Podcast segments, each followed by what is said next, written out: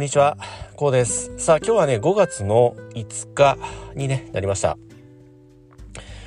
はい、今日は、まあ、5日といえばね、やっぱり子供の日ということでございましてね、僕のね、近所にもね、えー、この毎年のように、鯉のぼりがね、元気にね、えー、泳ぐ、こういったね、ご自宅があるんですけど、まあ、見るとね、ちょっとほのぼのとしますよね。この元気にね鯉のぼりが泳いでいる姿を見ますとちょっとほっこりしますよね。うん、まあこの鯉のぼりというのも最近あまり見かけなくなりましたもんね。うん、まあ僕のねどうでしょう小学校時代かと思いますけれどまあ、よくね、えー、こう自宅の2階にちょっと広めのねベランダがありましたのでそこによくね親が、えー、この鯉のぼりをねえー、まあ、掲げてくれたこんな思い出があります。それも結構ね大きかったんですよね。あの昭和特にその昭和時代の鯉のぼりってまあ何て言うんでしょう。今よりもっとこのそういった行事をね結構こう重視する文化といいますかまあねおひな祭りもそうですしこういうの子供の日端午の節句も結構ねまあ部屋にもあの何て言うんですかこう兜かぶったあの日本人形ねなんか金太郎のようなねあの日本人形ね、えー、端午の節句の、うん、こう兜かぶってこう刀を持ってね。こうなんかこう歌舞伎のこうね見栄を切ってるようなありますよね、うん、あんな人形もねあの飾ってくれましたし。えそしてベランダにはね結構大きなね鯉のぼりをね掲げてくれた。そんなね思い出があります。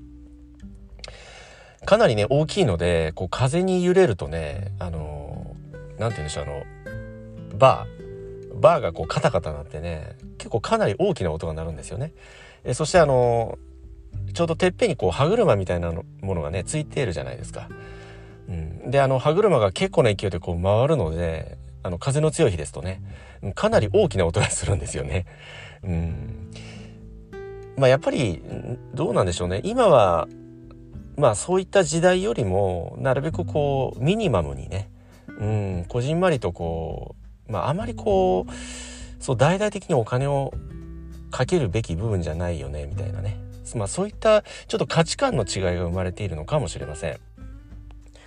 はい。今日はね、まあ、子供の日ということでございまして、えー、そして、まあ、このゴールデンウィークね、えー、まだまだ真っ只中。ねということでございまして、まあ、今日もねお天気の方が非常にこう上々、うん、よろしいようですので、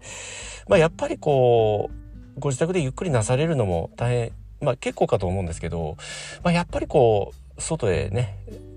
出ていただいて、うん、まあね、えー、自動車等で遊びに行くのもまあこれもね非常に楽しいですし。またねちょっとご自宅にあまりこう、家の中で一日中過ごすというよりもうん、まあ数時間でもね、え、ちょっと外へ出ていただいてね、まあ、散歩ねウォーキングですとか散歩するだけでもねかなりこう気持ちがいい。この新緑をね、えー、こう眺めてるだけでもやっぱり目の栄養といいますかね、うん、目の保養にもなりますしね、うん、まあ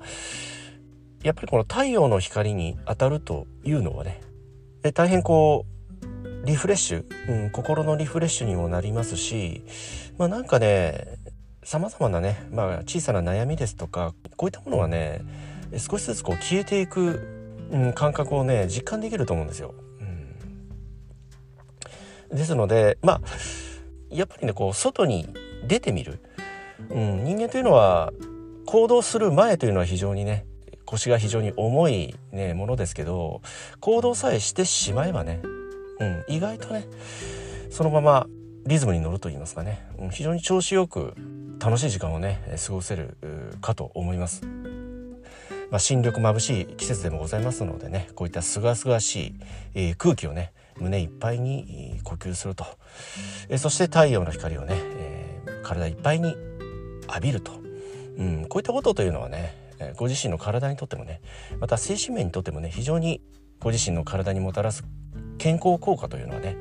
えー、大変、えー、素晴らしいものがありますのでね是非ちょっとね外へ出ていただいて、まあ、外でね楽しめるスポーツですとかね、うん、こういったことをね、えー、ぜひ、まあ、少しの時間でも結構でございますのでね実践なされてみるのもね大変よろしいのではないかとねこんな風に考えております。はい。そしてね、えー、外で一汗かいた後はね、えー、まあご自宅でゆっくりとねまあ読書なんかねえこういった季節また大変いいですよね。まあ、この近年やっぱりこの子供さんを含めねこの深刻化する活字離れね、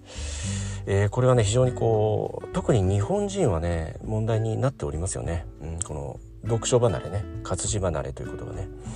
うん。まあ、やっぱりこういった文字ですとか活字によってね、えー、まあ古くからね伝えられてきました。知的遺産。こういったものをね、え、継承をそして発展、え、普及をさせるためにね、まあ、国を挙げた取り組みがね行われておりますということだそうでございます。ね。まあこの読書人口というのがねこの日本人ですと約3%とね、えー、まあ言われております。うん、まあですので、まあ、特にね、まあ、学生の間はね学校なり、うんまあ、授業なんかでねえこういった本を読む、ね、書籍を書籍に目を通すといった機会も非常に多いんですけれど特に社会に出ますとね、うん、この読書という機会がね、まあ、非常にこう減る傾向にあるようなんですね。うんまあ、特にね会社へ通い、ねまあ、疲れて帰ってきてね、えー、まあそれからね遅い時間に本を読むというのも非常にこうねまあちょっときついじゃないですか。ね。まあ、気が付くとね頑張ってこう本を開いたとしても気が付くともう寝落ちしたりですとかね、うん、えそして休みの日となるとやっぱりね、えー、遊びに行きたい。ね。やることが他にねもうこう、まあ、ゲームがやりたいですとかね、まあ今でしたらちょっとついついねスマホの方をいじってしまうですとかね。動画を見てしまう。映画を見てしまう、うん、まあこんなことでなかなかこのねえー、本を書籍をね開くといった機会にはね非常になかなかこういった時間に当てるというのはね難しい時代。うん。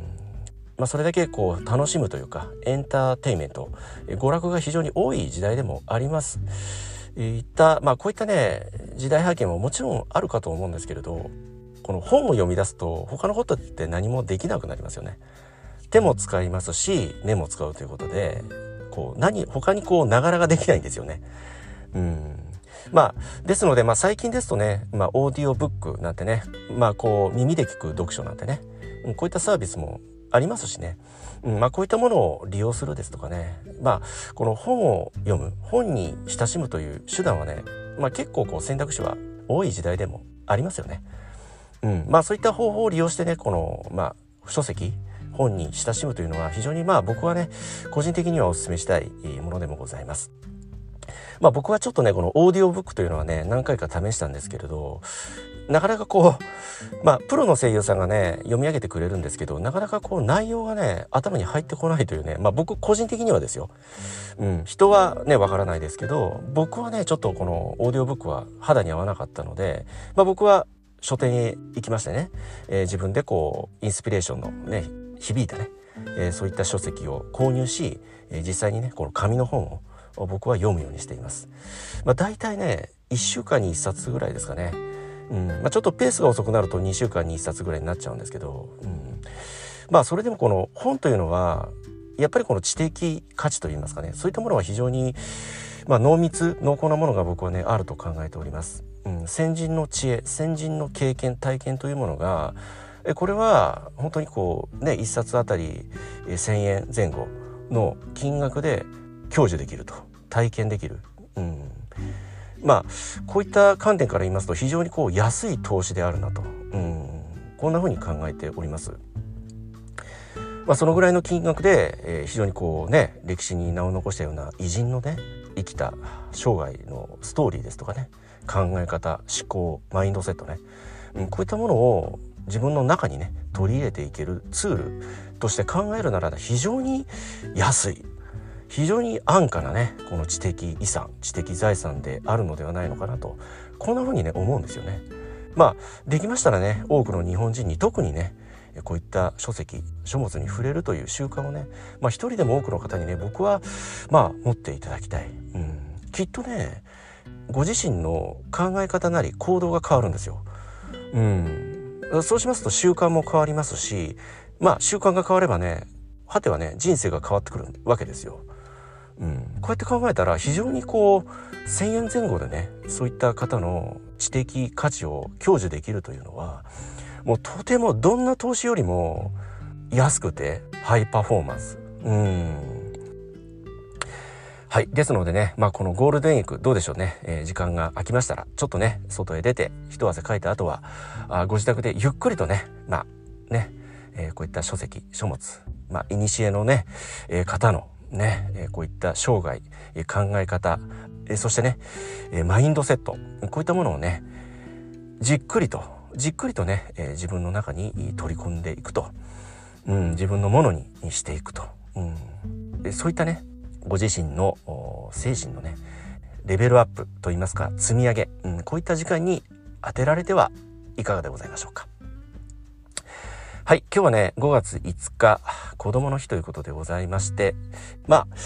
えー、特にね、えー、子供さんの最近のね、まあ、現代の子供の読書活字離れ、えー、ということでございましてねこの子供に本を送る人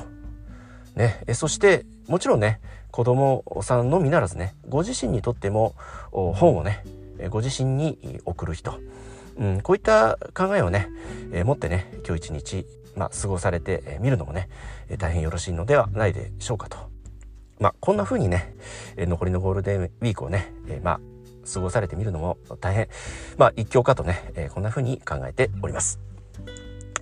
はい、今日もね、えー、この辺りで音声の方終わりにしたいと思います。えー、この音声はね、まあ、どなたかにとってね、まあ、少しでも人生にとってね、プラスや、まあ、何らかの気づきになればね、大変僕も嬉しく思います。ではまた次回の音声でお会いいたしましょう。ありがとうございました。